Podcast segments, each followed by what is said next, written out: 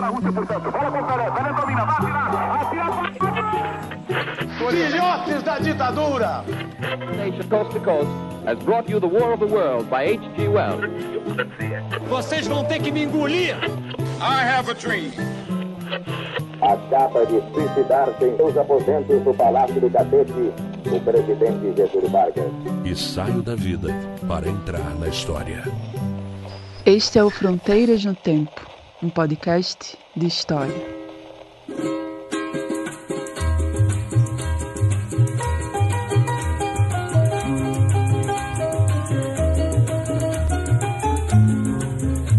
Olá, aqui quem fala é o CA. Oi, aqui quem fala é o Marcelo Beraba. E você está ouvindo Fronteiras no Tempo. Um podcast de história. E aí, Beraba, tudo bom com você? Tudo bem, meu amigo César Agenor? Como está? Estou bem, estou bem, Beraba. E você, meu querido, tá tudo certo também? Estamos aí sobrevivendo no Brasil. Vamos lá.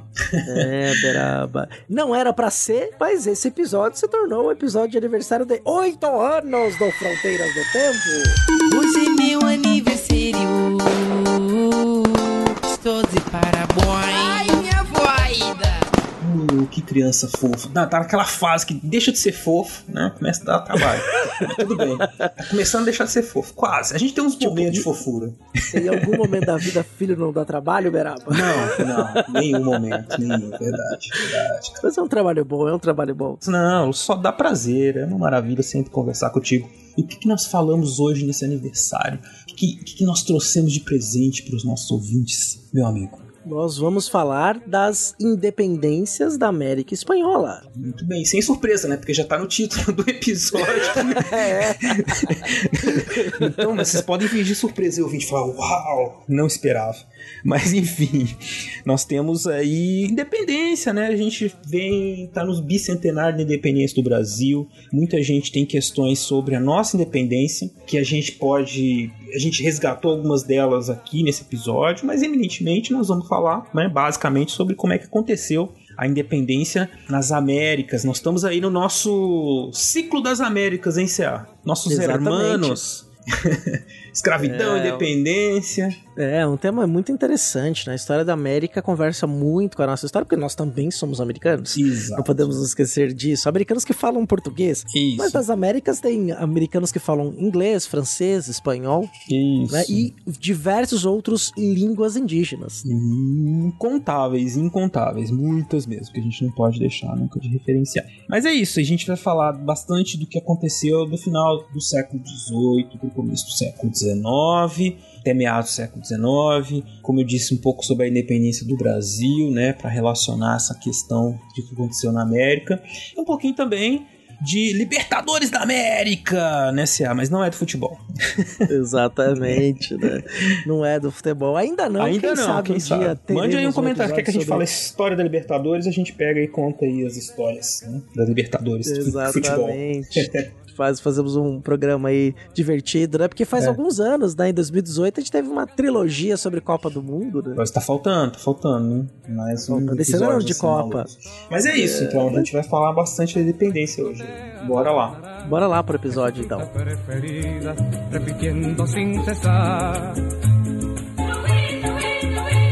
Cantando está mirando acá, mirando allá, volando se alejó. Lindo ves, qué lindo va perdiéndose en el cielo azul.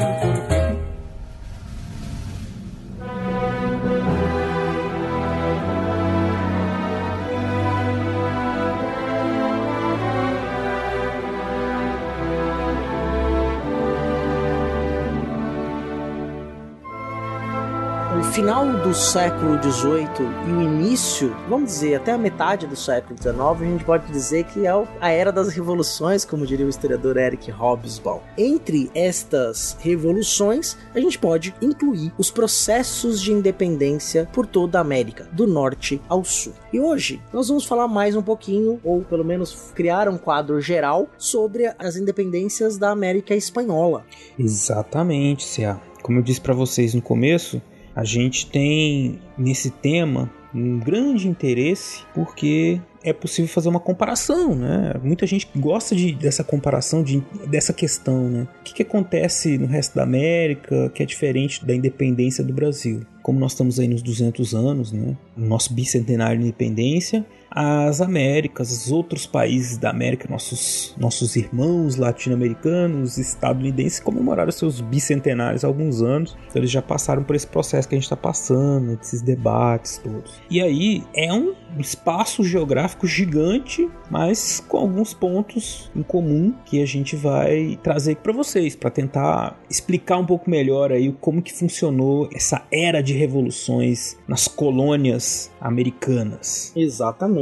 A gente pode ter a primeira dimensão que o maior império colonial, pelo menos até o século XIX, né, se a gente excluir aí o período da, do neocolonialismo, partilha da África e da Ásia, a gente pode dizer que no, durante a Idade Moderna, que a gente define no, na nossa linha temporal, que seguindo os franceses, né, que a Idade Moderna terminaria com a Revolução Francesa em 1789, que dá espaço à história contemporânea, durante a história moderna, Espanha foi o maior império colonial, porque você tem vastas regiões territoriais que foram colônias, vice-reinos da Espanha. Claro que, se a gente contextualizar, pensar no ponto de vista de jogos de poder, a partir da Paz de Westfália, que marca o fim da Guerra dos 30 Anos, em 1648, a gente vai começar a ter um período de, com aspas, de declínio do Império Espanhol. Não necessariamente que ele deixa de ser importante ou deixa de ser um império muito rico, mas essa bola passa a ser colocada para a França, especialmente a França, para a Inglaterra, do ponto de vista das disputas europeias. Então a Espanha continua forte,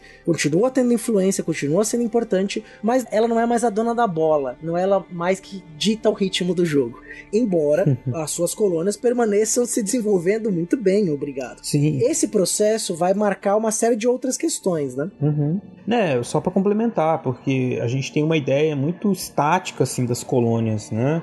É, como se elas tivessem sempre por estarem subjugadas juridicamente à, à metrópole, como se elas tivessem ficado ali, né? Uma condição de, digamos, pouca produção de riqueza ou até pobreza, né? Então a gente tem essa ideia. Mas muitos comerciantes ficaram muito ricos nas colônias. O comércio interprovincial entre as colônias era proibido, mas ele existia em alguma medida. Então existiam muitas formas de enriquecer a coroa, enriquecer os comerciantes locais, enriquecer os comerciantes espanhóis, né? A Espanha, Sim. ela teve um, uma extensão de, de, terras muito grande, né, que ela colonizou desde a América do Norte até né, o sul da América do Sul, com atividades econômicas mais diversas, né, e elas foram sendo diversificadas, desde a produção, a extração, produção de lã, peles, até mesmo a produção de vinho, azeite, tudo isso foi sendo implementado na colônia com o passar dos séculos, de acordo com as regiões, né, com os climas, possibilidades, fora a mineração, né, que também era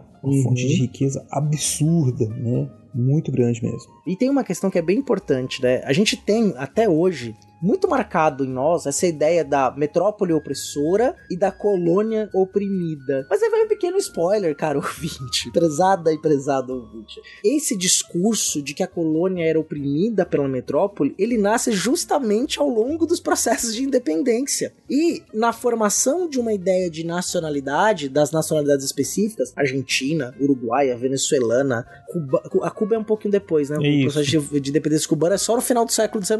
Cuba é uma exceção mas no México, né, é, na Guatemala, em todas as diversas regiões de colonização espanhola que quando independentes tornam repúblicas, elas ao criar o seu processo de identidade próprio na era dos nacionalismos do século XIX, elas vão construir esse discurso que elas se libertaram da opressão e do jugo espanhol. E a gente compra essa ideia, né? A gente inclusive continua reproduzindo até hoje, sem perceber que esse discurso ele nasce de um processo de nacionalismo. É claro que quando a gente olha a segunda metade do século XVIII, em Portugal, por exemplo, as ações do reinado de Dom José I, que a gente chama de período pombalino, porque ele nem liga pro Dom José I, que ninguém era importava mesmo, era o Marquês de Pombal, ele vai começar a apertar o cerco sobre a administração colonial. Ele cria o distrito de Diamantina, as companhias no Grão-Pará, divide administrativamente o estado do Brasil, aí surge né, o estado do Brasil, o estado do Grão-Pará, em duas regiões administrativas muito distintas, aumenta o controle. O que, que os ingleses estão fazendo ali no mesmo período, praticamente simultaneamente, aumentando a cobrança de impostos sobre Uhum. as suas colônias na América. O que, que os espanhóis fazem? As reformas borbônicas, que são uma tentativa de reformulação do Estado espanhol. E aí, nesse processo de reformulação, eles também vão tentar aumentar cobrança de impostos, a tentar apertar a administração colonial. Claro que ao longo do episódio a gente vai falar um pouquinho o que significa isso. Mas essas três potências coloniais, vamos dizer assim, elas estão fazendo o mesmo processo simultaneamente. Não foi necessariamente por todo o período colonial. É nesse momento, sobretudo porque as economias europeias estavam tentando se reorganizar, esses estados estavam tentando se reformular, que eles começam a ter um, um cuidado administrativo muito maior. E aí isso entra no discurso dos movimentos de independência e a gente vai com isso até hoje. E aí, claro, que você tem uma interpretação marxista da história, que acaba, é, claro, isso é simplificar até o marxismo, né? A ideia de oprimidos e opressores é muito mais complexo do que isso, mas essa ideia vai ser encampada tanto por correntes liberais dos movimentos nacionalistas, também como o socialismo nacionalista que vai surgir nas Américas, que vão incorporar esse discurso da metrópole opressora, colônia oprimida. Exatamente. Então, é isso. Sempre que eu tô trabalhando com essa questão da América colonial para independente, né, a gente tem que pensar que são processos longos e que, com o passar dos séculos, né, muitas dessas estruturas econômicas vão mudando.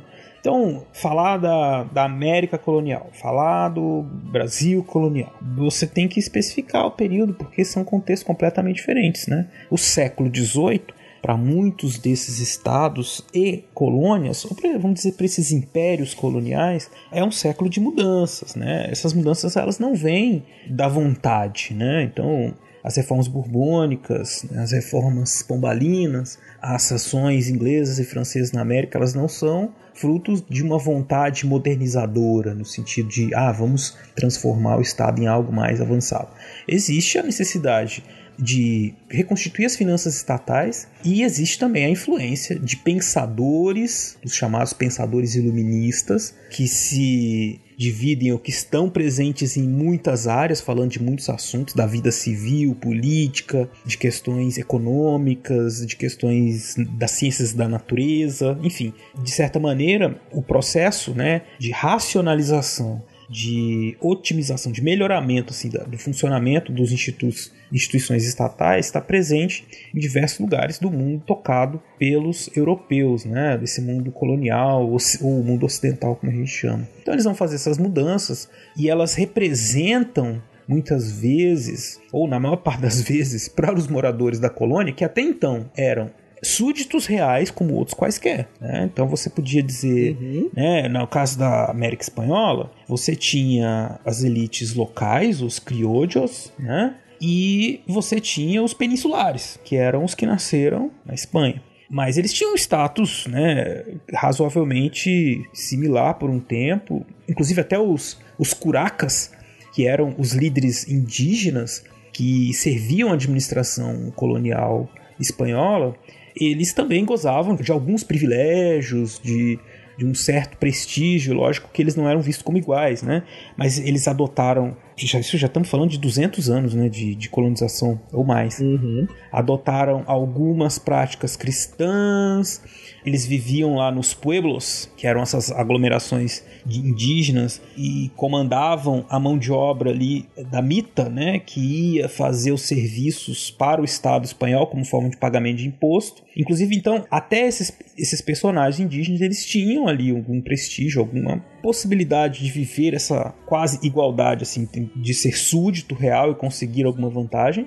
Mas com essas reformas todas, né, muitos desses privilégios e dessas funções tradicionais começaram a perder o sentido e começaram a deixar de valer, né? Falando em outras palavras, pronto, não vale mais. Agora vocês têm que trabalhar mais, você vai perder os seus privilégios, você vai perder. E isso gera essa, esse sentimento é, de que o, a coroa, né, a metrópole está oprimindo, está trazendo, está piorando as leis, está fazendo de trabalhar mais, receber menos. Mas a, o, o principal é isso, é perder os privilégios, perder as formas de relação com o rei, as formas tradicionais, né? E aí você meio que quebra um, a lealdade ao rei, né? Ou começa a quebrar. Fala assim, não, eu sou fiel ao rei porque ele me, eu faço isso para ele, ele me dá isso. É, isso é uma, uma instituição, isso é um valor muito rico, muito caro para a sociedade colonial. De repente, vêm as reformas, tudo se administra para ser, ser administrado de forma racional, esses privilégios tradicionais perdem força, e aí pronto. O rei está me traindo, eu não estou gostando, o que, que eu vou fazer? Aí teve todo tipo de reação, mas muitas delas revoltas, né? No período colonial, muitas revoltas. Uhum. Todas essas mudanças que aconteciam, elas geravam uma revolta né, grande ou pequena, ou enfim. Mas a, a coroa... com essa história que as reformas borbônicas vão gerar mais emprego. vão gerar. A passagem vai ficar mais barato. Vamos fazer as reformas borbônicas. Uma festa danada. 500, 5 bilhões, 5 bi. 5 bi eu resolvo isso aí. 5 bi. E as reformas borbônicas. Para aqueles gringos que han chegado por la larga ruta del mar se aquerenciaron en mi tierra en busca de alivio, amor, trabajo, trigo y paz. E aí foi, foi contra o vigário, contra o vigário, né, cara? Como sempre. Então, sacanagem, né? Mas foi importante. E aí, Boa, vou aproveitar só pra fazer um, vai, um vai, manda comentário, né? Que acho que é, é com uma nota de rodapé aqui, que se quiser, vai, volta lá. Ou se você não ouviu, quiser reescutar novamente o nosso episódio sobre absolutismo, que é bem importante esse ponto, né? Que é só pra você ter uma noção, né? Quando a gente pensa no absolutismo, a gente pensa muito no tipo ideal, o rei sol, uhum. que nem o rei sol era tão sol assim, né? De uma ideia de que tudo Não. passava pelo controle do rei, pelo controle da coroa, né? E que o rei podia fazer o que ele quisesse. Só que por que que se convoca, então? Por que que o Luís XVI convoca os três estados, os estados gerais? Por que que é convocada as cortes de Lisboa em 1821? Ou porque a, a Espanha convoca as cortes para fazer as suas reformas borbônicas? Porque mesmo tendo o rei e mesmo tendo um poder muito centralizado em torno da administração da coroa, o estado era baseado também em leis. Lógico. Então, para algumas leis não podiam ser alteradas pela vontade do rei. Elas tinham que passar pela uhum. aprovação das cortes. Né? Então isso é um ponto muito importante. Né? A gente está falando de uma estrutura de Estado moderno. Os absolutistas, o que, é que eles fazem?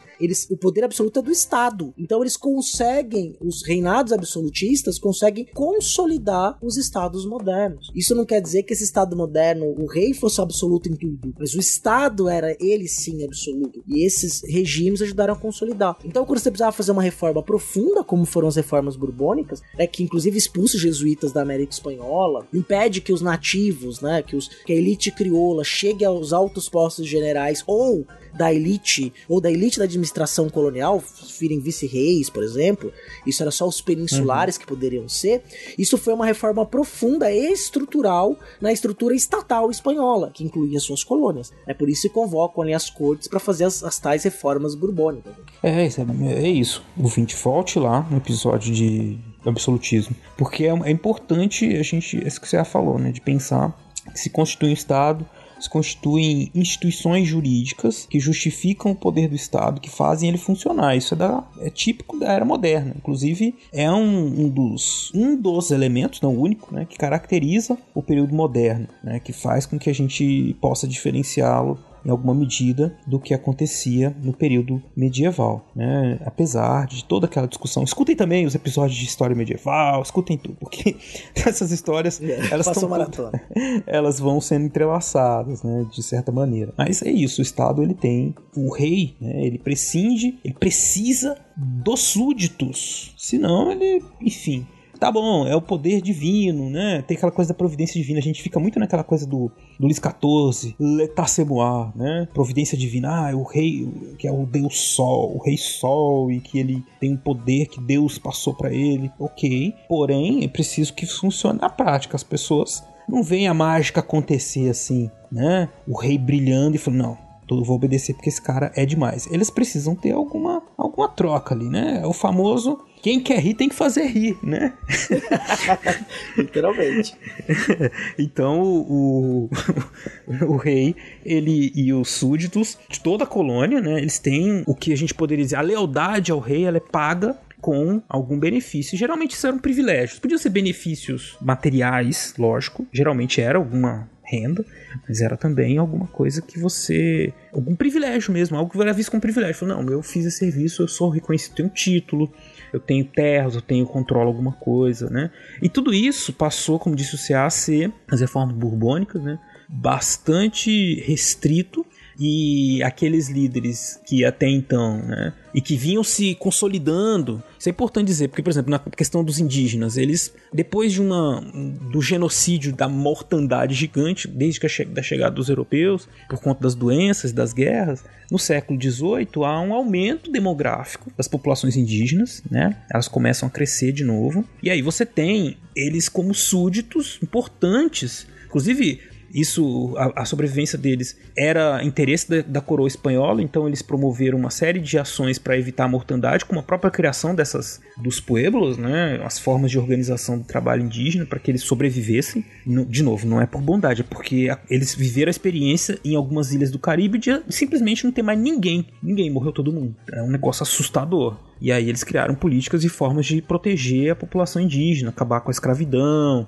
acabar com a escravidão, mas manter o trabalho servil, né? Porque eles eram obrigados a fazer trabalhos para o Estado uhum. para pagar impostos escravidão indígena, né? Que fique bem claro, né? Que a escravização africana ela vai se manter até ao, no, durante os processos de independência, inclusive. Né? Isso, isso. Tirando o Haiti, falando de escravidão negra, né? Escravidão africana, tirando o Haiti, todas as independências uhum. tiveram dificuldades ou nem negociaram claramente a questão da escravização africana. Existia, evidente, de novo, esse corpo jurídico espanhol, diferente do português, isso é uma coisa que até a gente não comentou muito no episódio de escravidão nas Américas, mas o corpo jurídico espanhol era diferente, assim, tinha muitas possibilidades de alforria, mais que na América Portuguesa, e o interesse também em usar a possibilidade de alforria como uma negociação, uma forma de manutenção da ordem né, escravocrata. Na América Portuguesa também, né, mas é, era mais comum na América Espanhola, de certa maneira. Mas, assim, as independências, ó, você tem ali é, nas guerras é, alforria de quem luta, né? Mas falar vamos acabar com a escravidão é um negócio que, que aconteceu com muita regularidade, não. Foi difícil. Mas são essas aí, esse é o que eu contexto, né, Seattle? Então você tem de muitas reformas, de certa maneira é uma. Inclusive, eu acho que aí entra um, um personagem que muita gente já ouviu falar, e falando aí dessas questões indígenas, que a gente tem uma série de revoltas, e uma das mais conhecidas foi aquela liderada pelo Tupac Amaru II, uhum. em 1780. Então a gente está falando do século XVIII. Todas essas reformas, como eu disse, desagradaram as lideranças indígenas. O Tupac Amaru era um, um mestiço, né, de, de, de espanhol com indígena, cristão, mas como eu disse, essas comunidades, apesar de elas serem tornadas cristãs, elas iam criando, recriando seus vínculos tradicionais com a terra, com a coroa, encaixando, né? Fazendo assim, criando uma nova sociedade. Não é, é uma mistura da sociedade tradicional com a sociedade colonial, né? Esse movimento da coroa de perda de privilégio, recrudescimento das leis, então eles tinham que pagar mais imposto, trabalhar mais. Você tem o Tupac Amaro, que representa, o segundo, né? Representa esse sonho de reconstrução do Império Inca. O Tupac Amaru que percebeu, né, uma, um aumento das cobranças por trabalho pela mita, né? Isso estava atrapalhando a vida das pessoas, né? Porque elas tinham que trabalhar muito para a coroa e pouco nas suas terras para sobrevivência. Ele tentou reclamar nas instâncias espanholas, né, nas audiências, né, que eram as casas de justiça, por assim dizer, representantes da coroa na, nos vice-reinos, e ele foi ignorado. E por esse silêncio, esse, essas não, essa não resposta, fez com que ele se juntasse né, com outros índios, outros nativos e seus descendentes insurgentes e promovesse aí uma guerra né, contra a coroa. Ele, fazendo guerra, tentou atacar Lima, tentou atacar, dominar Cusco, mas ele acabou sendo traído e capturado. Depois disso, foi preso e enforcado junto com outros 70 caciques capturados, né, em Cusco. E foi terrível, né? Era o, a punição básica quem traiu o rei. Né? Ele foi esquartejado, queimado, exposto, enfim, uma situação das mais terríveis, mas porque justamente era para servir de exemplo, né? Mas ele acabou também simbolizando e aí talvez por isso que o ouvinte conheça a imagem do ou pelo menos o nome do Tupac Amaru, Segundo, porque ele representava essa a rebelião que ele, que ele liderou acabou tendo repercussões muito grandes em todo o mundo colonial, né? Uhum. E também até hoje, né? Porque naquele período mexeu com a nobreza indígena por todo o Império Colonial, então a ação da coroa espanhola acabou tendo efeito contrário, e também porque ajudou a espalhar essa visão que o CA falou ali mais cedo, né? Da opressão e de dizer, bom, olha só, a gente reclamou justamente e não deu certo. Então, isso se juntou a todos os ideais e as questões de liberdade, as discussões que vinham sendo trazidas para as colônias com o tempo, né? E foi movimentando a independência. Sim, isso, isso, sobretudo depois da independência dos Estados Unidos, né? Que essa literatura começa a circular com muita força, essas ideias, ideias de repúblicas presidencialistas, inclusive, uhum. né? Da liberdade, da, da independência, isso vai ser muito poderoso nas Américas, né? Isso.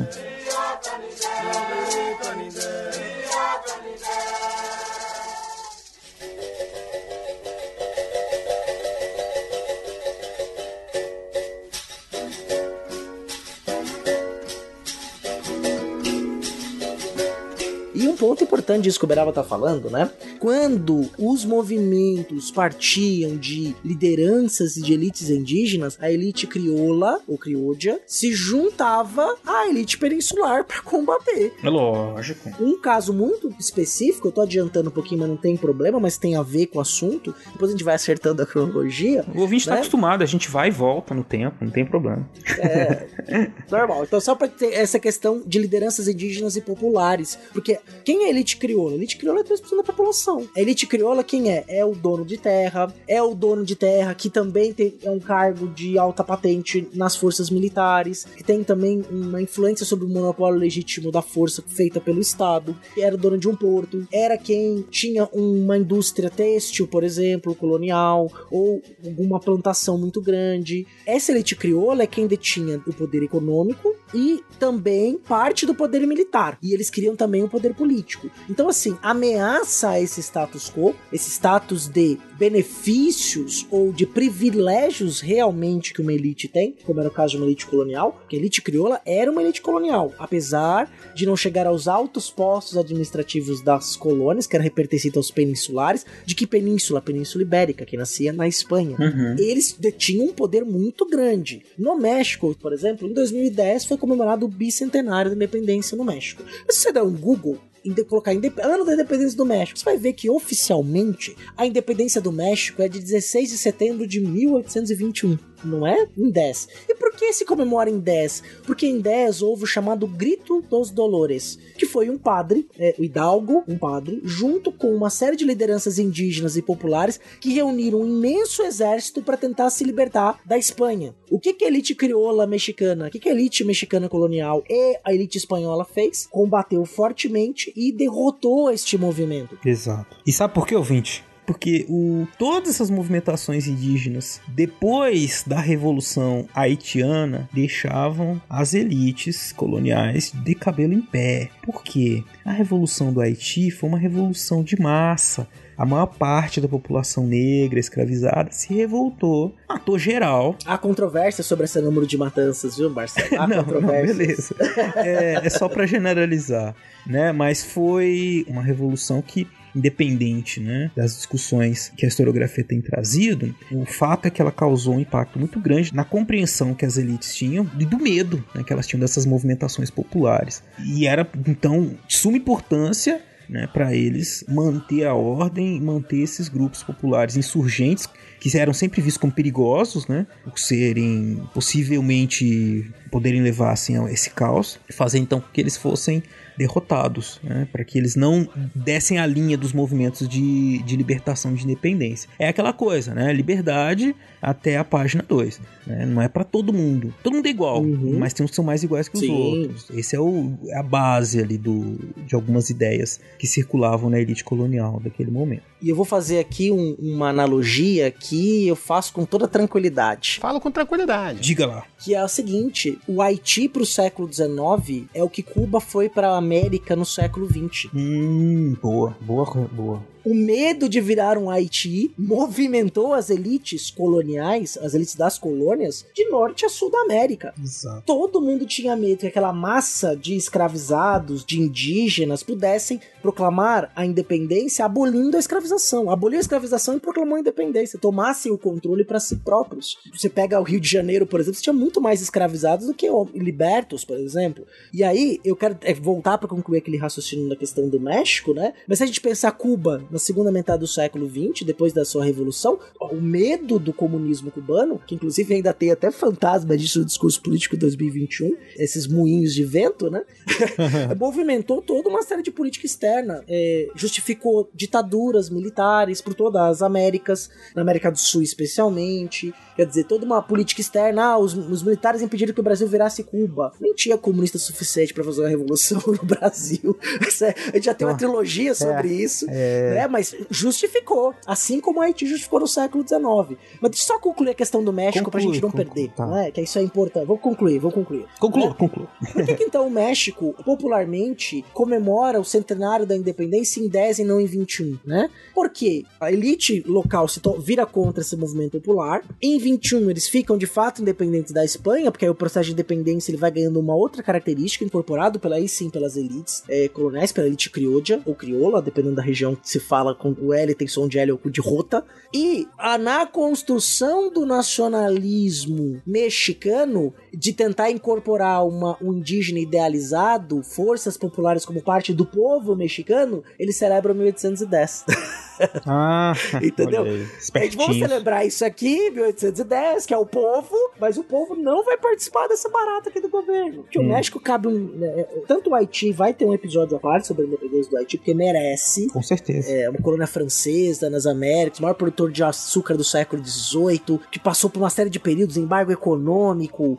Incrível a história do Haiti, da independência do Haiti Sim, sim. da formação e da construção do Estado haitiano. E o México também tem uma história super conturbada politicamente, que teve monarquia, que depois deixa de ser monarquia, aí vira república, 40 presidentes em 30 anos. Quer dizer, o negócio é muito louco. Né? Muito louco. E aí você traz uma ideia, altas confusões, uma turma, uma turma fazendo altas confusões.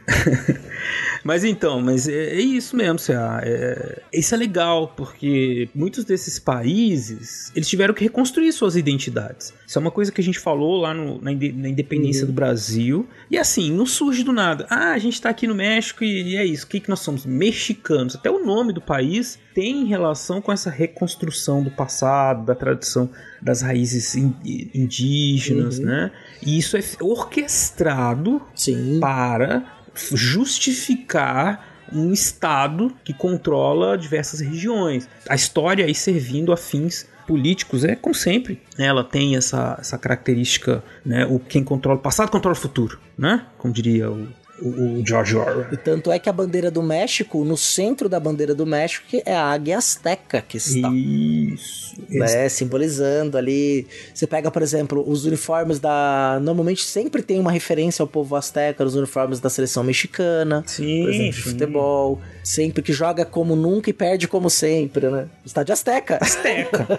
Quer dizer, quem teve a oportunidade de conhecer a cidade do México já sabe que tá tudo lá, né? Toda essa herança, toda essa. E essa história reconstituída. A dizer assim, nossa, é tudo da época. Então, não, ela foi sendo pensado também para reconstituir essa história e essa identidade, né? Como aconteceu aqui no Brasil, como aconteceu em outras regiões, com eleição de heróis e de grupos e de tradições para justificar ou para fortalecer uma identidade, né? Uhum. E essa história das independências, essa história que você estava contando específica do México, das independências, não acaba necessariamente com a independência do México, né? Porque o rei espanhol, o senhor Fernando VII, ele tentou ainda mais uma vez recuperar em, o México, né? Ele não ficou, não se conformou. Sim. A colônia mais rica da Espanha nas Américas, inclusive. Dava Exatamente. mais dinheiro para os cofres espanhóis. É. E lembrando, Beraba, que o Fernando só volta ao poder depois que o Napoleão é derrotado. Isso. A Santa Aliança faz o acordo e aí os, os reis das antigas dinastias retornam. Né, porque durante esse período do final, do início do século XIX, quem governou a, Espanha foi Luís Bonaparte, irmão de Napoleão. Bem lembrado. E esse rei estrangeiro ajudou a criar também o sentido de não legitimidade do poder espanhol. Ah, esse poder não é legítimo, esse rei não é legítimo. Então por que que nós vamos obedecer esse rei que nem é rei Nem- de verdade? Não devo lealdade a esse rei, né? O, o- o Napoleão também, hein, que pilantra. Chegou lá na Espanha e botou o irmão dele de rei, né? Gracinha. Instituiu uma monarquia constitucional. Lógico, os espanhóis eram aliados franceses, né? De certa maneira. Mas mesmo assim ele não quis nem saber. Sim. Nós dois viemos pedir a rendição do exército francês. Is that so, Blanchard? Já! Rendição. Estão muito enganados. Napoleão Bonaparte não se rende jamais. Bem, mas não percebeu que já nos derrotaram? Puxa, é por isso que todos os loucos pensam que são Napoleão. Só para encerrar, então, essa questão, em 1829, o Fernando VII, que, como disse, voltou ao poder depois da derrota das, do Napoleão, ele enviou para o México, partindo de Cuba, como disse, lembrou bem o Ceará também, continuava colônia espanhola, 4 mil homens para tentar recuperar o México. E depois que ele perdeu 900 soldados, eles se renderam e deixaram o México. O Fernando VII morreu não convencido de que a independência tinha sido uma boa ideia. Ele achava que tinha sido uma armação das elites e que não ia dar certo e que o México ia virar um Haiti. Já para retomar, essa parte é brincadeira. Mas para retomar essa coisa. O Brasil vai virar Cuba! a independência do Brasil também, tá? A elite brasileira tava tudo assim: o Brasil vai virar o Haiti se a gente não fizer independência.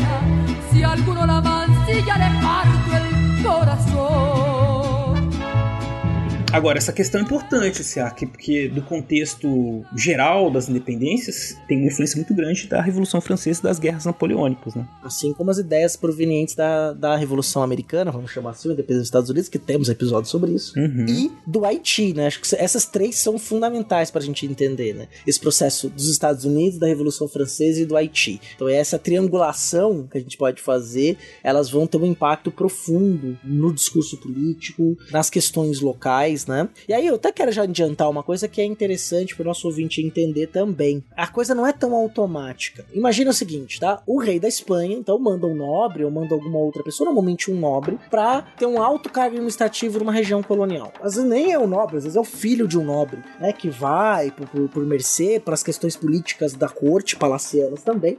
Ele vai lá para uma região, vai para Gran Colômbia, que é hoje é a Venezuela e a Colômbia, né? Aí ele chega lá, solteiro, para administrar. E aí que ele vai fazer? Ele vai fazer acordos com partes da elite local. Uma outra elite que tinha acordo com outro vice-rei fica meio de fora. Como é que esse pacto também se dá? Chega lá um grande fazendeiro, uma pessoa muito rica, e oferece, por exemplo, a sua filha em casamento. E aí, o que, que ele faz? Então, esse administrador geral vira genro dele. Ou um juiz de fora, por exemplo, que, que vinha para uma região, um juiz tinha muito poder, um poder estatal mesmo. O que, que faz? Faz ali, casa, alguém casa com a filha desse juiz, ou casa o juiz com a sua filha, e aí você começa a criar ligações também de parentesco. E essas elites peninsulares, as elites coloniais começam a se mesclar e, claro, a partir e começam a defender os seus próprios interesses locais.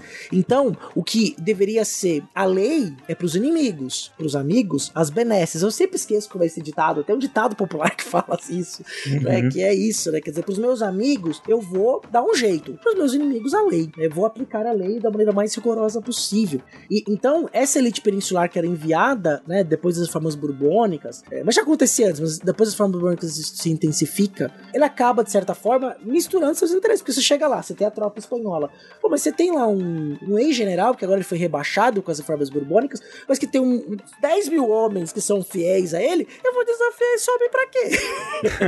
Não, eu vou virar Não. brother dele. Lógico.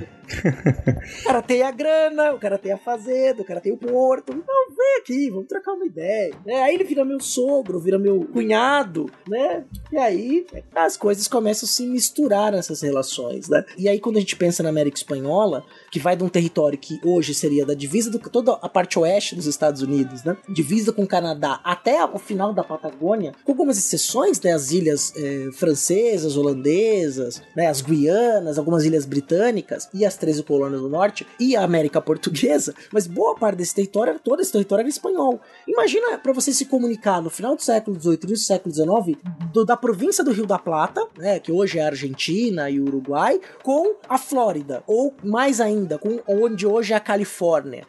Quer dizer, Não, cara, mas já era, era... mas já era difícil você sair do, do, do, Buenos Aires e chegar no Chile, cara. Tem o, os Andes sim, no meio. Sim, você tem que ir, Só isso. por, por Bariloche, onde hoje é Bariloche, atravessar a região dos rios, ou ir pelo Estreito de Magalhães Já lá é pra difícil navegar e chegar. demais, é, não é? Era uma coisa complicada. E essa coisa da- das elites tem um, um diferencial nas elites da América Espanhola, que é o projeto espanhol de colonização, que envolvia a organização né, de câmaras municipais, cabildos, né, que dava poder político a esses grupos que, que foram se constituindo. Eram pessoas ricas, como disse a né, geralmente fazendeiros, pessoas que tinham um grande poder político e eram esse poder era concedido pela, pela coroa seja por meio da concessão de privilégios, como por exemplo você poder controlar um grupo de, de trabalho indígena ou uma região, enfim, administrativa, seja também participando dos cabildos, né? Então era uma moeda de troca.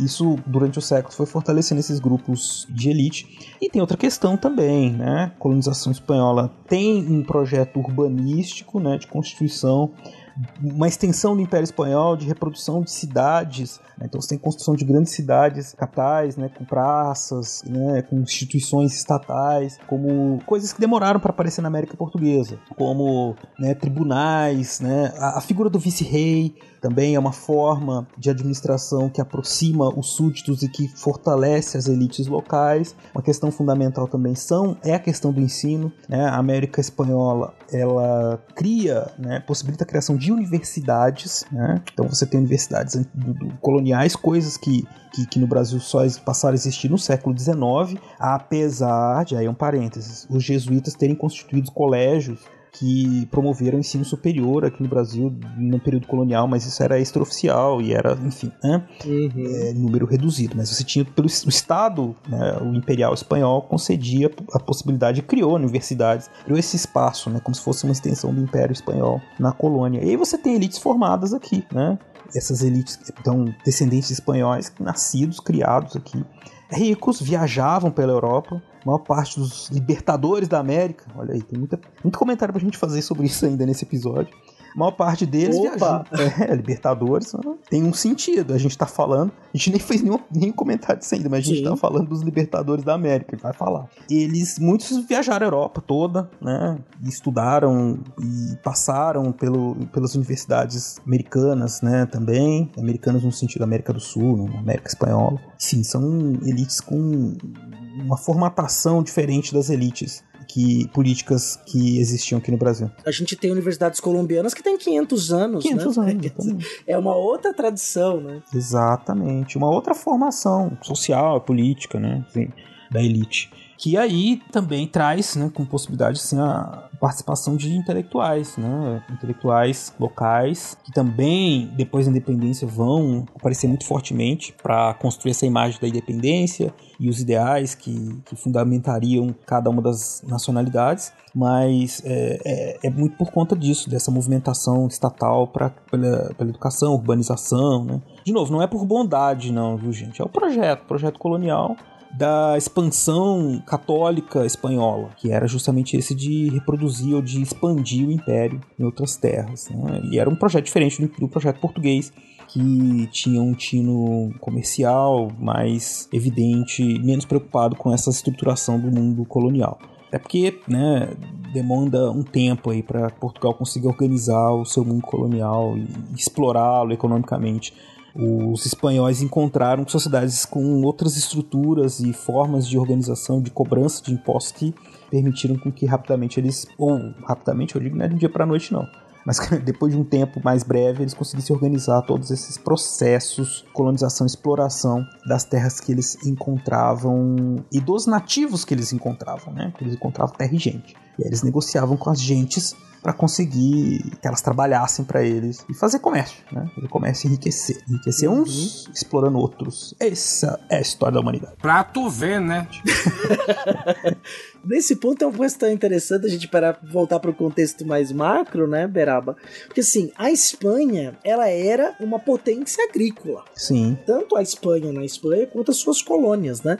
E aí, por exemplo, tem é, pessoas que vão defender, e essa, essa ideia ficou muito presente ao durante muito tempo na historiografia de que a América espanhola, a América portuguesa também, né, tiveram sua formação porque elas foram colonizadas por potências subdesenvolvidas. Ah, pois é.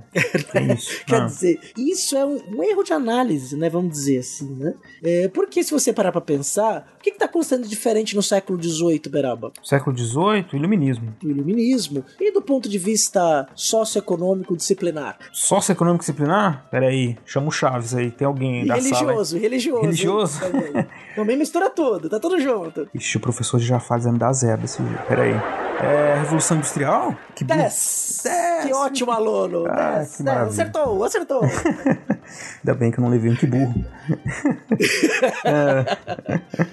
Diga, então, realmente uma grande mudança no mundo todo, né? e onde acontece? Na Inglaterra. Inglaterra. Exatamente. Não acontece em outro lugar, é lá que tá acontecendo, né? Quer dizer, se você pegar, é uma comparação injusta, porque quem tá promovendo a Revolução Industrial é a Inglaterra. Exato. E a equiparação tecnológica vai acontecer no século XIX, mais especificamente em torno de 1800 entre 1820 e 1840. Em 1840, a in- as indústrias nos territórios que hoje a gente chama de Alemanha já tinham superado a indústria inglesa, por exemplo. né? E você vai ter também um grande desenvolvimento industrial na América do Norte, né? nos Estados Unidos especialmente. Mas no século XVIII era tudo made in England, era tudo fish and fries. Exatamente. Em vez de ser Xing Ling, era tudo fish and fries, né? Então era isso. É lá que aconteceu a transformação da ética do trabalho, primeiro da ética do trabalho, depois das novas formas de produzir, né? é A partir da Revolução Industrial. Então, quando a gente para pra pensar, isso é um critério do século XX, especialmente, o que, que é desenvolvido? Quem tem indústria. Subdesenvolvido é quem não tem indústria. Como é que você caminha pro desenvolvimento? Se industrializando. né? Essa é uma tônica das teses políticas e sociais do século XX. Quer dizer, a gente tem que ser industrializado pra gente ser desenvolvido. né? Alcançar esta indústria, ter uma indústria pulsante. Claro que o polo industrial é fundamental para qualquer economia. né? Então, isso, inclusive, é um problema nosso no Brasil hoje. A gente vai discutir isso em outro momento. É, a nossa desindustrialização no Brasil do século XXI ela é um problema muito grave. Né? Do ponto de vista estrutural, econômico, de formação de pessoas, de investimento em ciência e tecnologia, uma série de outras questões que eu nem quero discutir agora. Mas se a gente jogar isso lá pro século XVIII, pro século XIX, é anacrônico. Lógico. Não dá, não dá. Não faz sentido no contexto geral. É, parece fazer sentido, assim, olhando de primeira vista. Aí depois você arruma o óculos, olha bem. E aí é isso que você já falou, né? Não tem. Não é esse impacto todo, porque é um contexto econômico, né? Muito diferente pro resto do mundo. Mas é- eu acho que, assim, encerrando essa questão que você colocou, encerrando não, mas complementando, né? É, é isso. A gente tem uma. É um império, é um império rico. Não dá pra dizer que ah, é subdesenvolvido. E aí a América Latina. Assim, a gente, nossa grande questão na América Latina, e nós somos latino-americanos, isso é uma questão que a gente não discute muito aqui no Brasil. Afro-latino-americanos. ou afro-latino-americanos, seria melhor ainda, né? A gente já falou isso em alguns episódios, mas é uma. Digamos que é um, um ressentimento nosso, brasileiros, né? Como que nós somos latino-americanos e, e a gente não consegue se encaixar ali por questão linguística, né? Talvez. Mas temos histórias muito Uhum. parecidas. Mas enfim. E aí nós temos nessa, nessa história, né? Um, um ressentimento de que ah, alguma coisa na nossa colonização foi errado. Não. A colonização em si toda sei lá, o resultado é, né, não é dos melhores, é meio trágico, é bastante trágico, né? Desigualdade, muitos Uhum. problemas, né? Que precisam ser As estruturas de poder político, né? estruturas, estruturas de poder, estruturas econômicas, né? No caso brasileiro teve a escravidão. Baseadas na desigualdade. Desigualdade, né? Então você tem tudo isso que faz parte da colonização como um todo, né? E aí não é só de pensar essa questão de desenvolvido, subdesenvolvido. né? Acho que é, é- isso vai, vai ser uma- um discurso que se a gente joga pra trás é anacrônico, como disse o CA, né? É, aí a crônica para nosso ouvinte do Gás, às vezes não sabe, né, Beraba? Ah, É boa. quando a gente joga um critério que faz sentido pra nós no passado. né? Então tem coisas que pra gente faz todo sentido, é o certo ou errado, né? A gente Isso. considera certo ou errado, e quando a gente olha pro passado mais distante, se a gente quiser colocar o mesmo parâmetro nosso hoje, a gente tá sendo anacrônico. Porque naquele Exato. passado a realidade social se constituía de outra forma. Exato. É como você colocar uma coisa fora do lugar, fora do seu tempo, né? Então não adianta você querer que a pessoa se comporte de um jeito ou tenha, ou não posso explicar as coisas de uma forma que não encontre base na realidade daquele contexto do passado, né? Então seria anacrônico.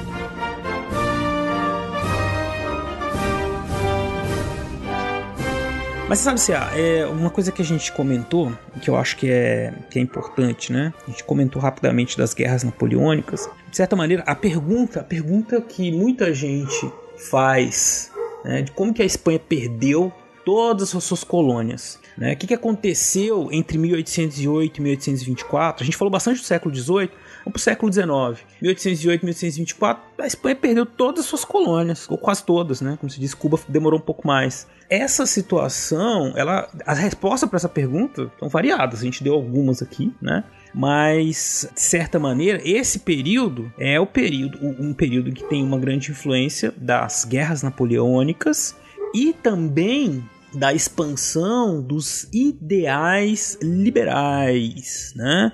Em 1812, na Espanha, a Espanha ali controlada, né, pelo Napoleão ainda, ela passa por um processo de rebeliões, né, de, de, de elites locais que defende os princípios liber, liberais, liberdade de comércio, contra as desigualdades de direitos na representação política. E aí eles começam a articular a formação, a primeira Constituição espanhola. E isso, inclusive, com, com representantes das colônias, né, para fazer essa discussão. Então é um momento importante ali de uma revolução liberal que cria uma constituição e tenta reconstituir o império né, com base numa monarquia constitucional com poderes do rei limitados. A exemplo do que aconteceu em outras monarquias, né, desde a Revolução Puritana Gloriosa, que a gente não esquece não, a gente tá devendo uhum. para vocês o, o, episódio da Revolução Gloriosa. Calma que vai vir. Isto é um monte, né? Carnaval parte 2.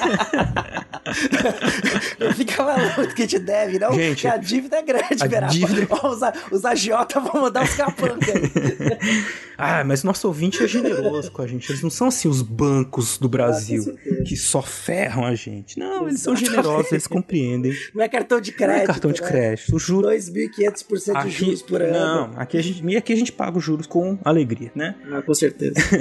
Mas enfim, teve então essa questão, né? Uma questão que fez com que, inclusive, as, as elites, né, que estavam organizadas de, nas colônias fizessem esse. se sentissem mais uma vez atacadas, né? Porque aí junta todas aquelas uhum. reformas do século XVIII, mais uma reforma liberal que dá liberdade de comércio, mas só para alguns, não para todos. Isso faz então com que todo aquele ressentimento do final do século XVIII, é aquilo que o CA falou assim, olha, estamos sendo oprimidos, tal. Isso ganha forma. Bom, olha, é isso. A a coroa fez toda uma reforma administrativa, as elites locais enriqueceram. Então você cria vários, vários vice-reinados. O vice-reinado do Peru se divide em vários vice-reinados, né? No século XVIII. E aí você tem então gente enriquecendo em Buenos Aires, no México, no Peru, né? Então tem muita gente, muitas elites, que como disse o Ceará, né? então você tem lá o vice-reino do Rio da Prata, o vice-reino do Peru, o vice-reino da Nova Granada, depois se dividiu, virou a capitania geral da Venezuela, e o vice-reino da Nova Espanha, que ia até a Califórnia. Esses reinos uhum. todos, né, esses vice-reinos, eles, essa divisão fortaleceu as elites locais, e essas elites se sentiram de novo atingidas no final do século XVIII, no começo do século XIX. E o outro personagem importante também, Beraba, nesse circuito todo é o Império Britânico, Sim. que a gente já pode chamar dessa forma. E por quê? Olha o que os, os ingleses fazem com os espanhóis, antigos rivais, nesse momento é, vai ser muito importante. Em 1796, eles bloqueiam o porto de Cadiz. Cadiz era o principal porto de recepção e exportação para as colônias né, aquele regime lá de porto único, de centralidade administrativa. E só vai liberar esse porto em 1802 que, que acontece nesse meio tempo? As suas colônias passam a, a, a, são forçadas a abrir os portos, né? Se a gente pensar a abertura dos portos, que é tão celebrada no Brasil, feita por Dom João, ela é feita porque a gente, hoje a gente sabe, sobretudo por causa do trabalho do José Jobson de Arruda, que encontrou uma documentação que mostra que o acordo para a abertura dos, dos portos foi prévia, foi antes do Dom João chegar aqui. Então meio que formalizou a abertura dos portos a Inglaterra teve o bloqueio continental do Napoleão logo no começo do século XIX. A Inglaterra tinha interesse de mandar seus produtos industrializados para tudo quanto é lugar, para vender, criar mercados consumidores. Inclusive começa a se ampliar o discurso anti-escravidão também por causa disso, mas não só por causa disso. E aí a Inglaterra também vai exercer é, pontos de pressão importante. E por quê? Porque parte da elite local começa a perceber que comercializar com a Inglaterra é mais vantajoso, dá mais dinheiro. Exatamente. e aí eles não querem abrir mão desse negócio. Não, peraí, aí volta a Espanha, quer aumentar os impostos, e a gente não pode mais ganhar dinheiro como a gente estava ganhando antes, e aí tem as ideias liberais que estão circulando, de liberdade comercial, liberdade de propriedade, isso também vai influenciando, quer dizer, nada é automático, nada é muito simples, é uma série de conjuntos que vão se misturando, como é a vida, né? A vida não Sim. é nada simples, a nossa Eu- vida sempre é muito complexa, né? É, é sempre muito complexa. E o Império Britânico vai ter uma, uma influência muito grande nesses processos. Ao ponto, por exemplo, de 1807, tropas britânicas tentarem ocupar Buenos Aires. E aí o que, que acontece com a elite crioula local, né? Que também tinha poder militar, né? Vice-reino da Plata. O que, que eles fazem? Me- aqueles membros da elite que tinham alguma rivalidade, seja elas política, pessoal, econômica, eles se juntam para expulsar os invasores estrangeiros. E aí, nesse processo, também começa a surgir uma identidade local. Uma assim, a Espanha não dá mais conta de nos defender. Então a gente precisa arrumar formas de se autodefender, né? Então a gente precisa ter as altas patentes do exército, a gente precisa ter os- o poder militar sob o nosso controle e não ficar dependendo de uma potência estrangeira, uma potência europeia, para nos proteger. Então você está Uhum. misturando esse outro elemento, né? Essa elite que era uma elite política, que também tinha o poder dos cabildos, tinha o poder do é, parte do poder militar, então eles querem todo esse poder para eles também. né? Então você mistura uma série de outras questões ali, né, que vão ser fundamentais é, nesse processo ali das vésperas da independência. E aí nós caminhamos, né, para as guerras, efetivamente de independência, seus principais líderes, principais batalhas.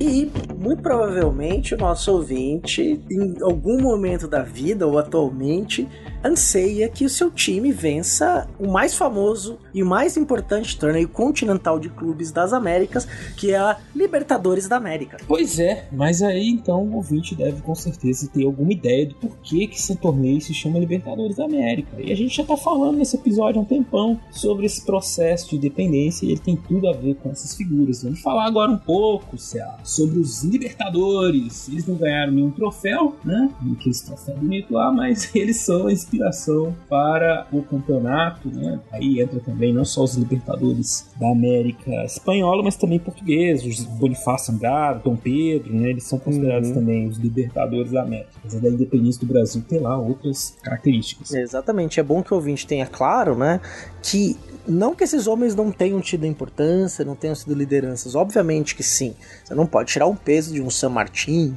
ou de um Bolívar na história da América do Sul, por exemplo, nos processos de independência dos vice-reinos, né, daqui da, da América do Sul, da Gran Colômbia, vice-reino da Prata. Porém, né, a exaltação virtuosa destes homens, transformando em heróis, heróis que libertaram a América, ele faz parte do processo de formação nacional, formação de uma ideologia nacional, que a gente chama de nacionalismo, e que criou-se o panteão desses libertadores, né? Por exemplo, muitas vezes se fala dos libertadores, mas pouco se fala, por exemplo, da participação de escravizados ou de ex-escravizados nas lutas de independência, que foi fundamental no processo, por exemplo, ou dos outras pessoas que se envolveram naquilo. Se fala pouco, por exemplo, no caso, vou dar um exemplo, o caso chileno, em que a marinha chilena era uma marinha de mercenários contratados ingleses que ajudaram a, a libertar ali o Chile, quer dizer, tem uma série de outras coisas. A gente vai chegar lá. É, eu acho que é isso. Tem o. E, e essas figuras são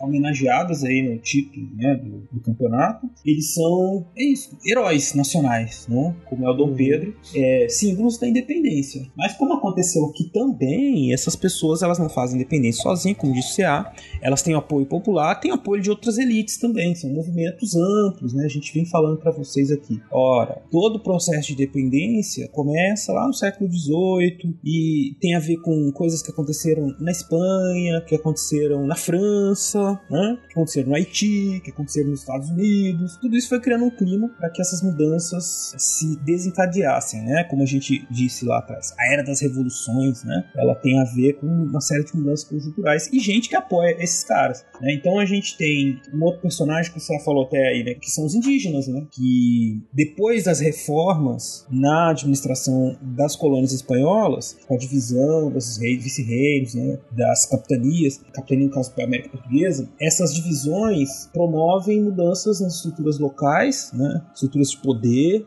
então você pega, por exemplo, o vice-reino do Rio da Prata, ligado a Buenos Aires, uma, um enriquecimento muito grande né, de Buenos Aires, da elite local também. Isso acontece em outras províncias da América Espanhola. Né? Esses grupos de elite eles vão criando uma nova relação com o Império, com a coroa, né? e entre si também. E essas elites, no final do século, no começo né, do século XIX, quando acontece alterações, principalmente depois da, do período napoleônico, né? alterações no sistema de administração da colônia, muito disso é levado, faz com que essas elites se movimentem, a elite e a população, né, contra um status inferiorizado que poderia ser colocado ali a partir dessas mudanças depois do período napoleônico, né.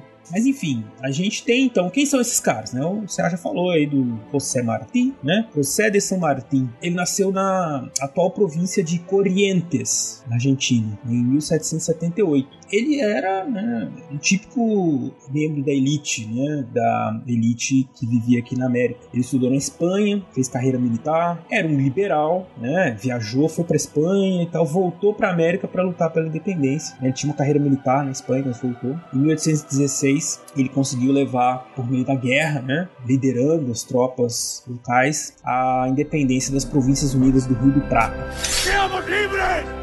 ¡Que lo demás no importa nada!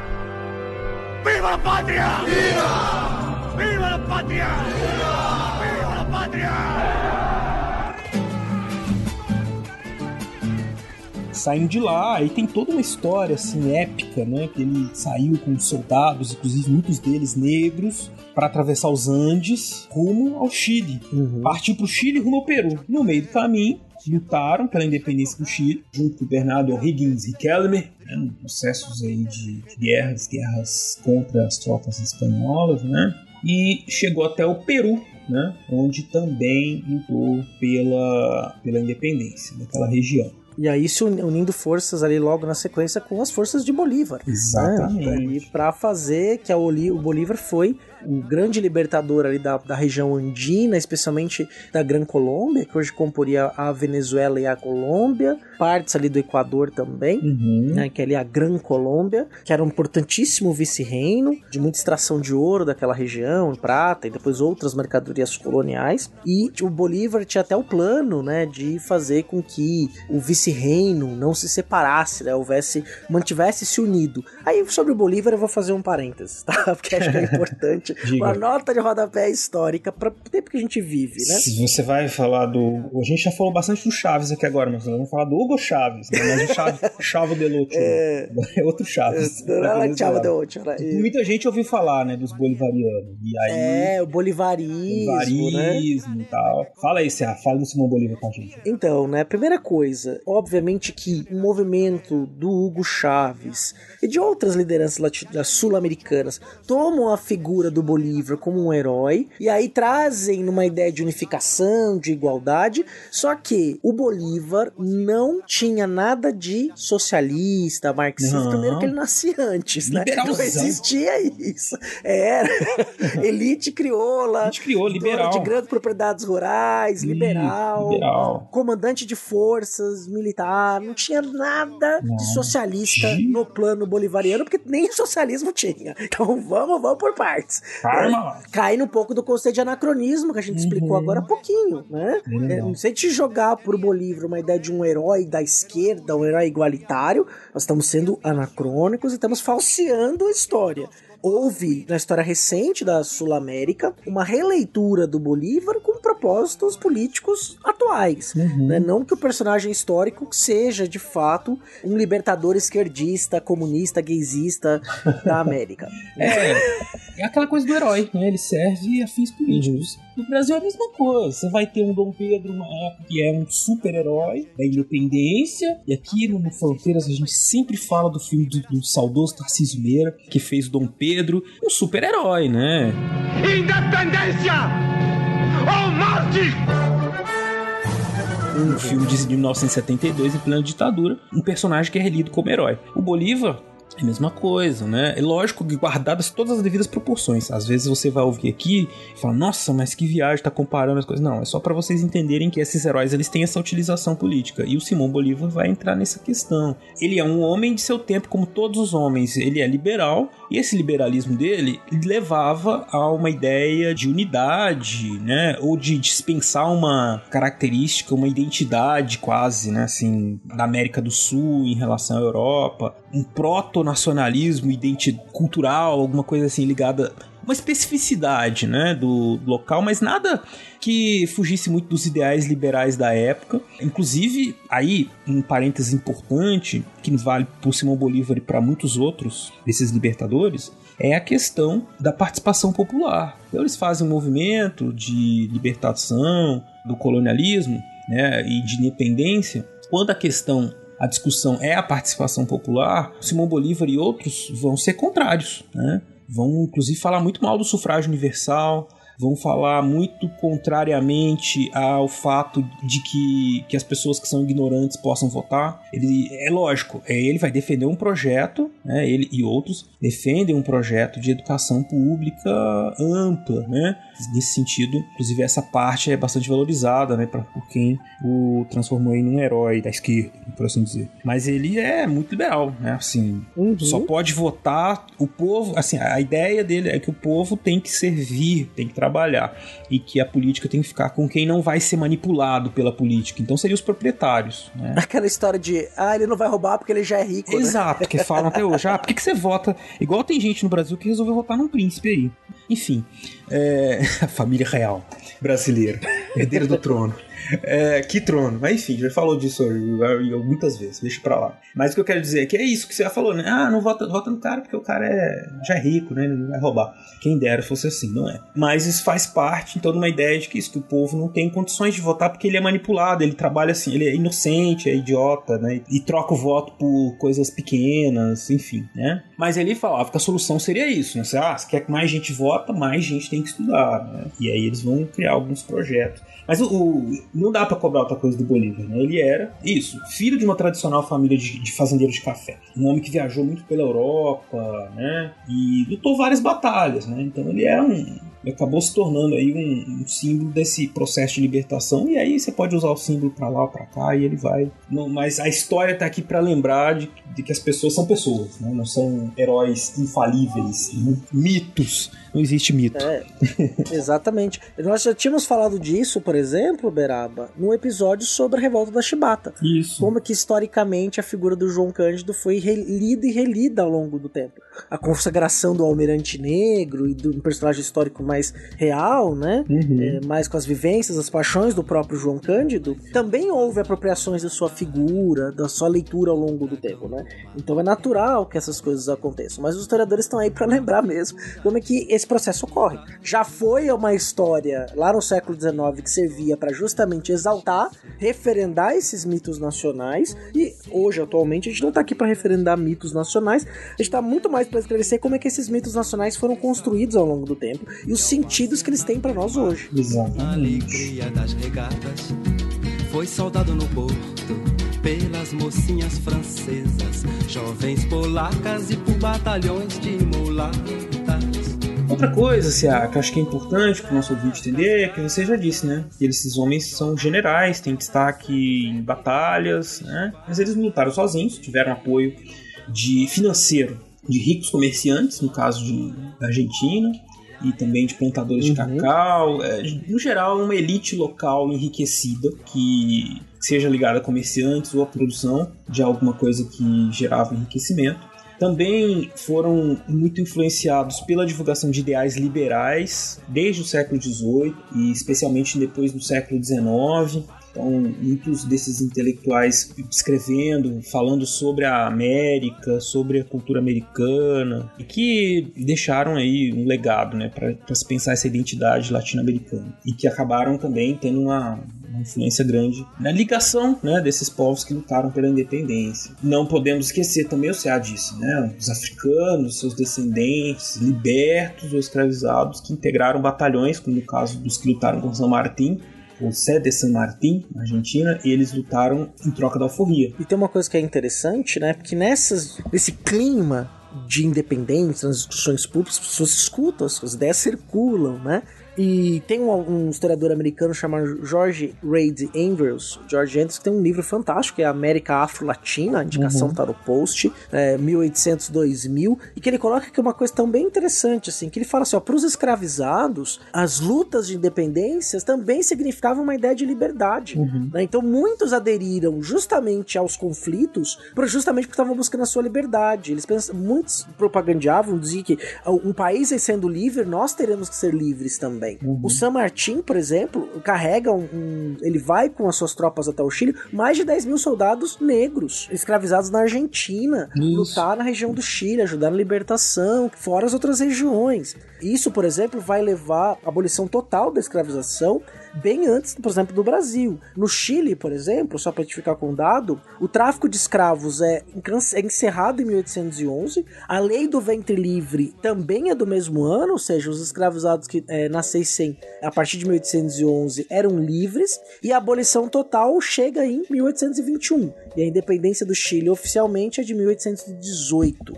Quer dizer, claro que não necessariamente teve a independência, a escravização acabou automaticamente, como foi o caso do Haiti, que foi isso que levou à independência, inclusive. Uhum. Quer dizer, foi uma luta só, né? Mas os outros países sul-americanos, por exemplo, a escravização acabou pouco tempo depois, ou no mesmo processo, com pequena diferença de tempo, eh, das independências, por exemplo. Exatamente, porque você tem a, essa questão da escravidão como uma grande questão para as elites. Aí vai depender da região, que é mais ou menos dependente, né? Do trabalho Sim.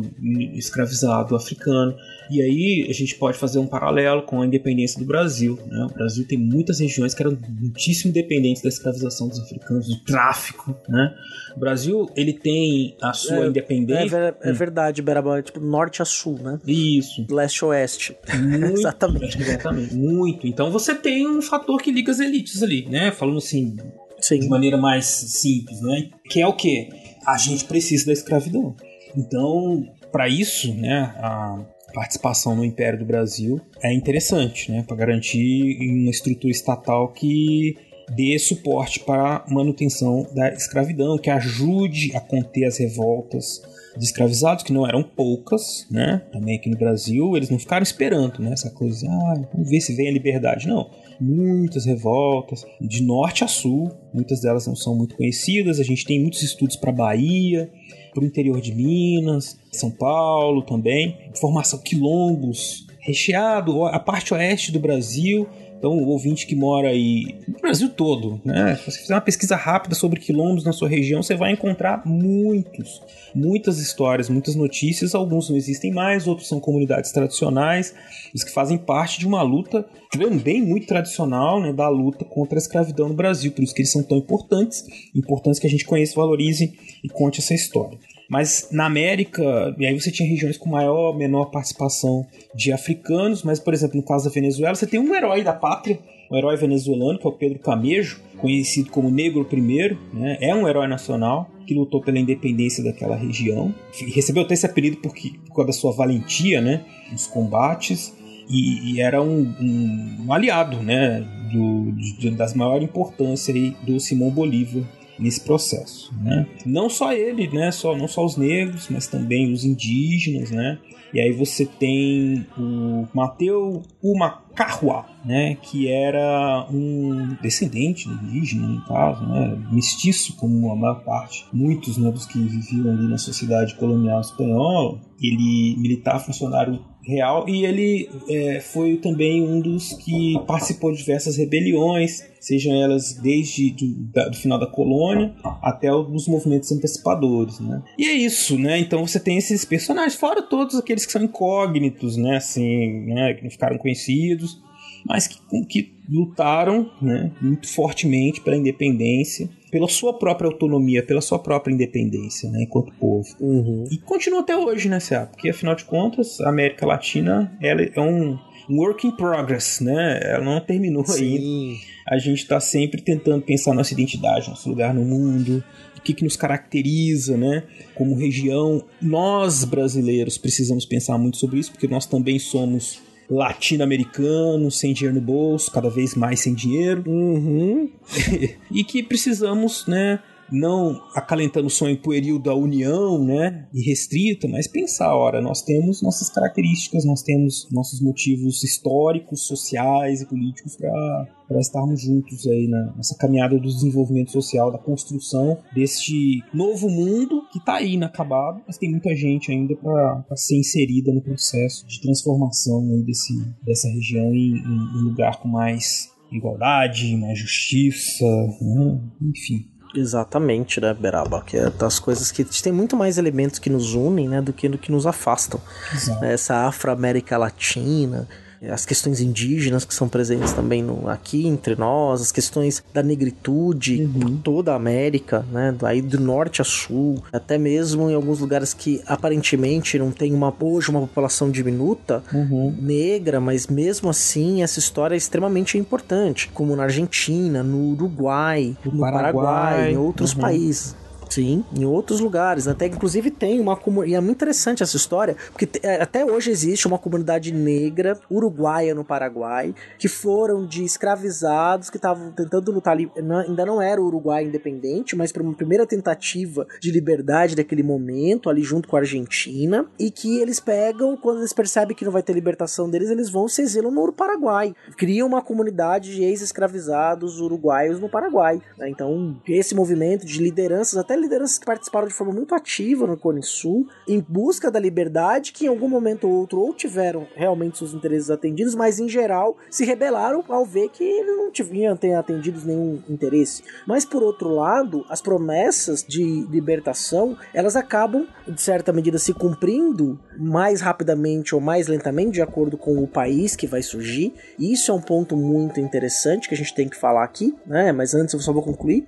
É que levou a, a aumento de tensões ou tentativa de solução. Por quê? Porque as pessoas tinham medo, da a elite crioula tinha medo que ocorresse um outro Haiti, que aquela população majoritária negra tomasse o poder. Então eles tinham que negociar, barganhar, dar independência, dar liberdade e, e trazê-los para dentro das forças militares, eh, torná-los ali dentro de um processo de hierarquia muito rígido, mas de uma trazer uma certa identidade comum, uma identidade militar. né? Você vai ter ali ao longo do século XIX, nas constituições dos estados, vários presidentes que foram militares, por exemplo. No México, então, os militares vão ser protagonistas durante todo o século XIX até o começo do século XX, como presidentes, como figuras importantes políticas.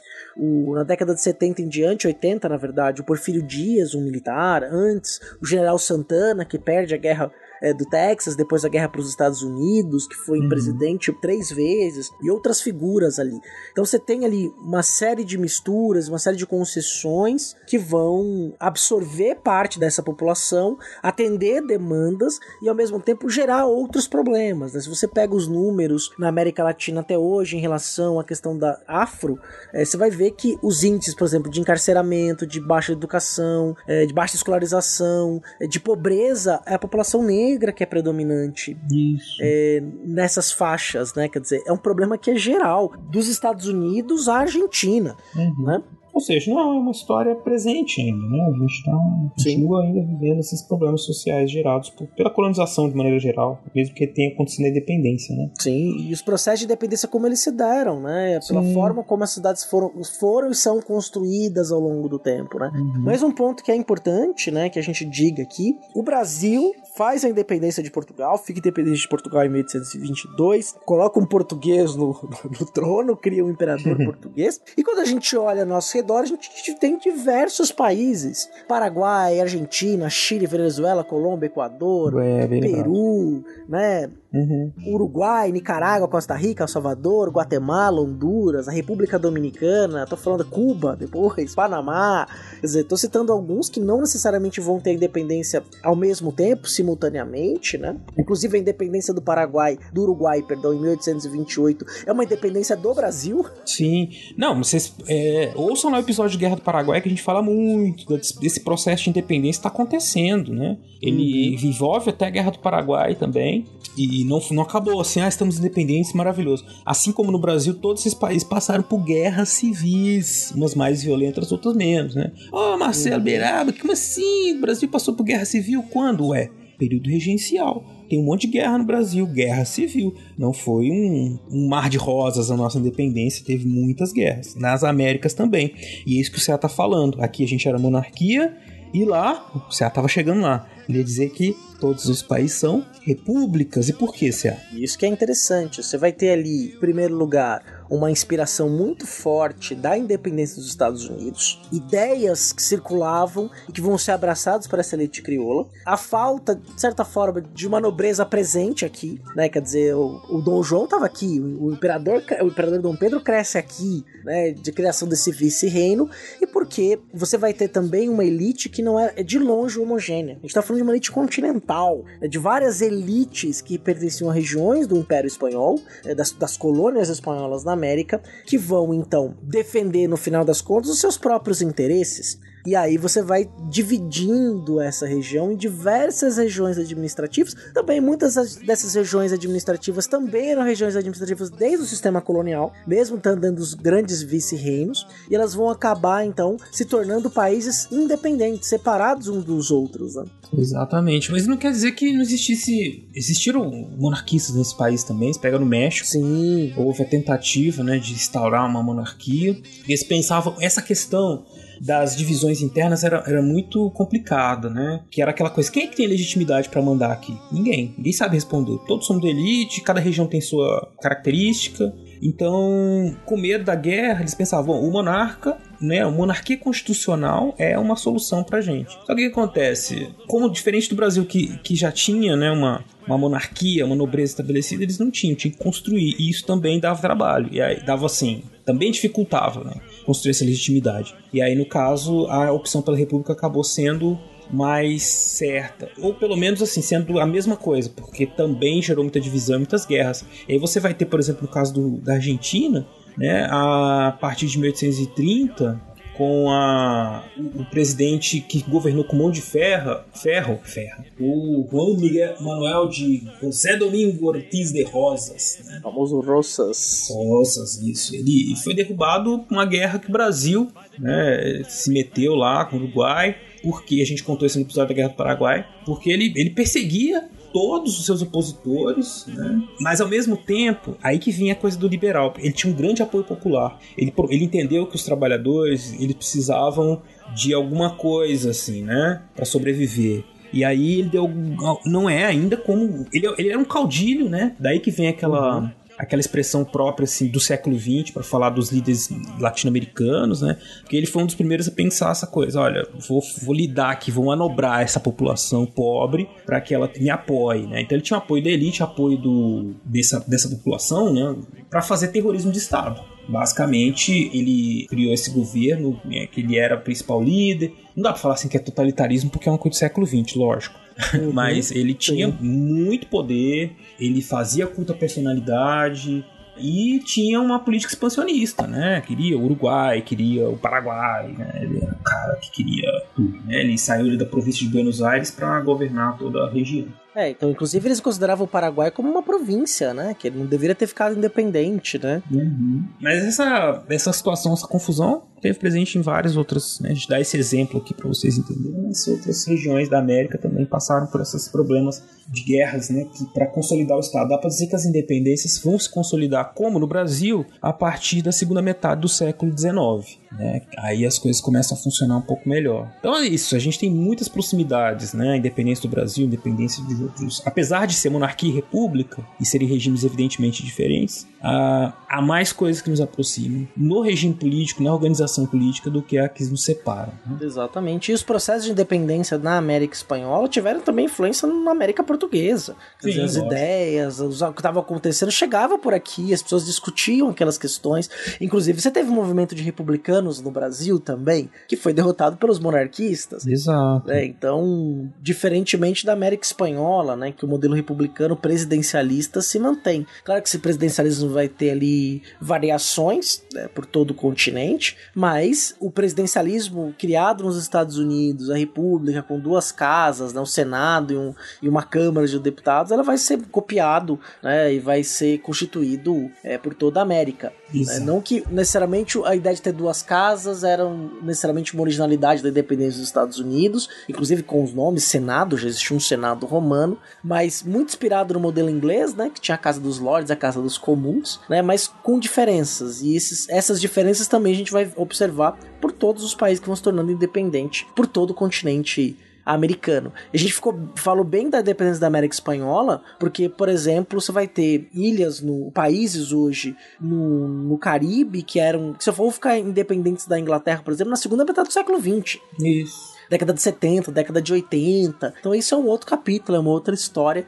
Então a gente se focou bem nos hermanos Sim, século XIX, né? Ficamos por ali. Uhum. Metade, primeira metade, né? Porque aí realmente Sim. As coisas vão mudando muito. No final do século XIX já tem imperialismo. Aí dá até pra gente colocar uma interrogação nesse independente aí, né? Essas independências, né? Pra pensar independência efetiva, como é que funciona, né? Como é que o América se encaixa no, nesse contexto global de, da área de influência da Grã-Bretanha, né? Então são, são questões que dá outro cast, né, Céu? É, exatamente depois da década de 80, a influência dos Estados Unidos. Também. Com a teoria das fronteiras. Com políticas próprias para a América. Sim, quer dizer, então você tem ali uma série de outras questões importantes que a gente está falando de independência, já entrando no clima aí do bicentenário, é importante a gente colocar a independência do Brasil também não como um evento único, isolado, magnífico, magnânimo, mas também como parte de um processo que era americano. Isso, né? Isso é importante de ter essa dimensão. Você acha, deixa eu te fazer uma pergunta importante. Você está satisfeito? Estou muito satisfeito, Beraba. E você? Estou muito satisfeito, cara. Acho que foi um belo papo que nós batemos aqui. Muita coisa a gente jogou para os nossos ouvintes pensarem. Esse finalzinho aí, a independência, as independências, o Brasil, né? E todo esse contexto que parece tão longe, que está fazendo 200 anos, mas que está tão perto ainda, né? As consequências que nós vivemos. Estou muito satisfeito. Você tá de parabéns, Cia. Você também, Beraba. Parabéns aí pra ti. Fizemos aí um, um, papo bacana. E ouvinte, não desligue que você tem o maravilhindo Recordar é Viver com William Spengler. Isso aí. E depois a gente volta com os recadinhos. Isso. Pronto a caballo, marchen ligero, a correr a ponchazo a los brasileros. A medida que pasan gauchos lo siguen, al frente la Valleja y Manuel Oribe. Y así en la piedra alta de la Florida declaran la provincia libre y unida. A la huella, a la huella y aquí termina el Apolo vallano de Ciflatina.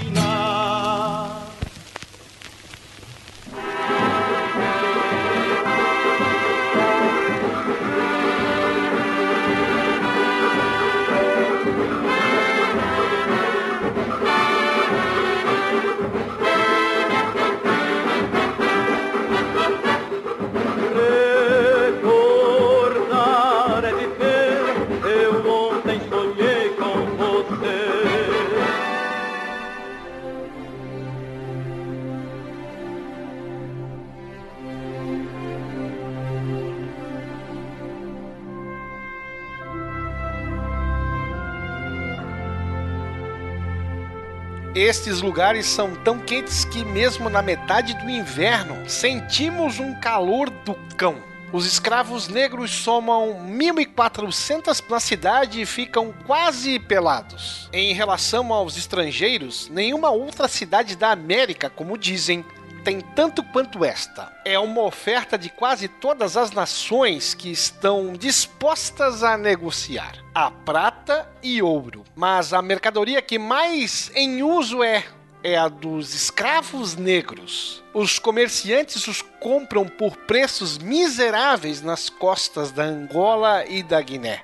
De lá, eles são trazidos em navios bem carregados a este porto, onde fazem as primeiras vendas com incrível lucro. Este relato de 1618, feito pelo jesuíta Carlos de Horta, poderia muito bem se referir às cidades de Salvador ou do Rio de Janeiro. Mas nessa correspondência enviada ao seu pai, ele descreve Cartagena das Índias, localizada no vice-reino de Nova Granada, onde hoje fica a Colômbia. A cidade era na época o principal porto de entrada dos negros escravizados na América. Joseph Miller nos diz que no final do século XVI, o comércio de escravos estava muito bem desenvolvido pelos portugueses, auxiliados pelos holandeses. Além dos portugueses e dos holandeses, os ingleses também se beneficiaram do tráfico negreiro, desenvolvendo o seu comércio conforme o estabelecimento do modelo da plantation nos séculos seguintes, em Santo Domingo e na Jamaica. O autor ainda ressalta que nos séculos 17 e 18, os banqueiros italianos que financiaram os portugueses os holandeses e os ingleses enriqueceram com esse investimento e se tornaram eles próprios os capitalistas, passando a estimular o processo para se enriquecerem cada vez mais. Assim, as vias pelas quais o comércio de escravos se enveredou e que sustentaram o açúcar e as plantações do Atlântico revelam os mecanismos de financiamento das periferias no contexto da expansão mundial da economia mercantil que tinha como centro a Europa, não possuindo grandes investimentos em dinheiro no comércio ou na produção. Esse mecanismo fez com que toda a riqueza ficasse com os centros capitalistas do sistema. Partindo do nosso exemplo inicial, por volta de 1625, Cartagena deixa de ser a principal entrada de escravos negros das Américas, sendo substituída por Salvador e depois pelo Rio de Janeiro. 80 anos mais tarde, também perde o lugar entre as colônias espanholas, superada por Cuba, que em poucos anos se tornaria o maior produtor de cana-de-açúcar do mundo. Em Cartagena, como aqui, a escravidão deixou marcas. A cidade está entre as com maior concentração de afrocolombianos do país, assim como Salvador, no Brasil. Outra relação com o presente pode ser feita ao discutir aspectos culturais. Por aqui, samba, por lá, champeta. Por aqui, baianas do acarajé, por lá, palenqueiras de frutas. Como se sabe, o trabalho do negro africano passou a ser largamente utilizado nas mais variadas atividades, nas possessões espanholas, inglesas, francesas e portuguesas, ganhando maior proeminência na lavoura açucareira. A escravidão em todas as suas fases, nas mais diversas configurações que assumiu sob domínio europeu e nos diversos conflitos que gerou, constitui uma significativa parte da história das Américas, sem a qual não se pode compreender a sua colonização, as assimetrias dos sistemas atlânticos ou mesmo a formação do capitalismo histórico. De algum lugar do tempo para o Fronteiras, eu sou William Spengler.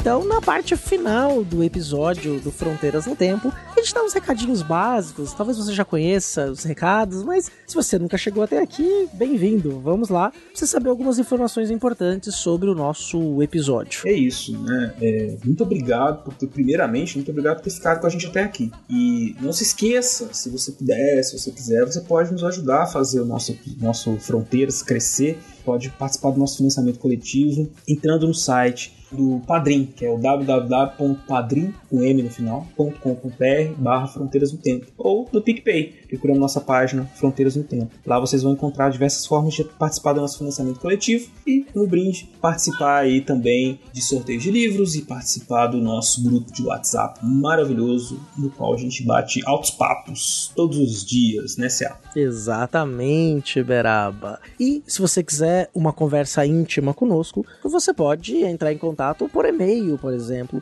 escrevendo para fronteirasnotempo@gmail.com. Respondemos todos os e-mails que você vocês mandam. Uma outra forma também de contato é por meio das redes sociais. Uma que Berab e eu temos acessado mais, utilizado mais para interagir com os nossos ouvintes é o Instagram, né? Que é só nos procurar a Fronteiras no Tempo, manda um direct pra gente, a gente responde com todo carinho. Também temos o Twitter, que é front no tempo. E no Facebook é a nossa fanpage, a fanpage do Fronteiras no Tempo. Qualquer um desses caminhos você também pode entrar em contato conosco. Você tá ouvindo esse episódio, a gente sempre divulga os episódios nas redes sociais. Vai lá, retuita, coloca no seu stories, divulga na sua linha do tempo do Facebook, manda por e-mail, manda por cartinha, cola no muro da sua vizinhança. É, então é isso aí, gente. Tem vários meios, então, pelas redes sociais, Fronteiras no Tempo, Front no Tempo no Twitter e a fanpage no Facebook, é o Fronteiras no Tempo. Você pode também deixar um comentário no post desse episódio, tanto no portal Deviante, que é a nossa casa principal, ou também no site próprio do fronteirasnotempo.com. Um grande prazer estar aqui. Temos bibliografia utilizada para falar desse episódio, que nos baseou para falar nesse episódio é, no post. E até o próximo. E vamos ver se a gente consegue acertar esse calendário.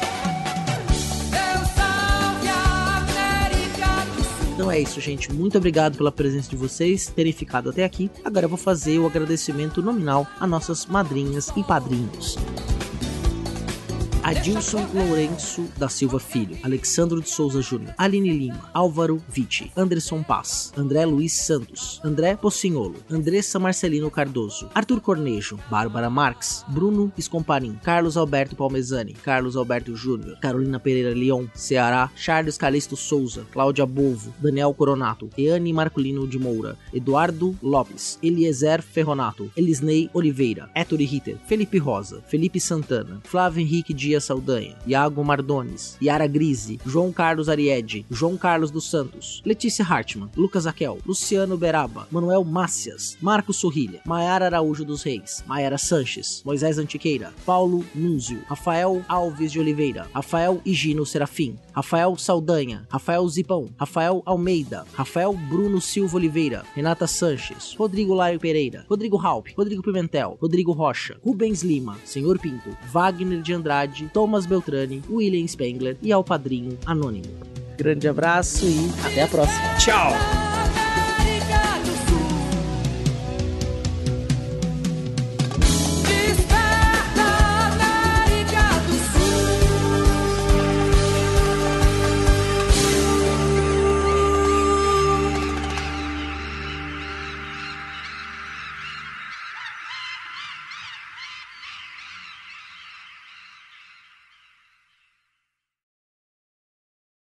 Com dois fazer essas piadas, que não, Cuba lançou a independência.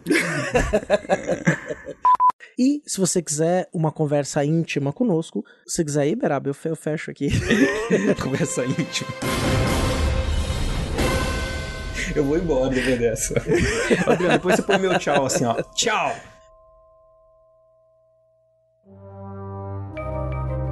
Este programa foi produzido por Mentes Deviantes. deviante.com.br Esse programa foi editado por Adriano João Videomaker. Produções audiovisuais e podcasts.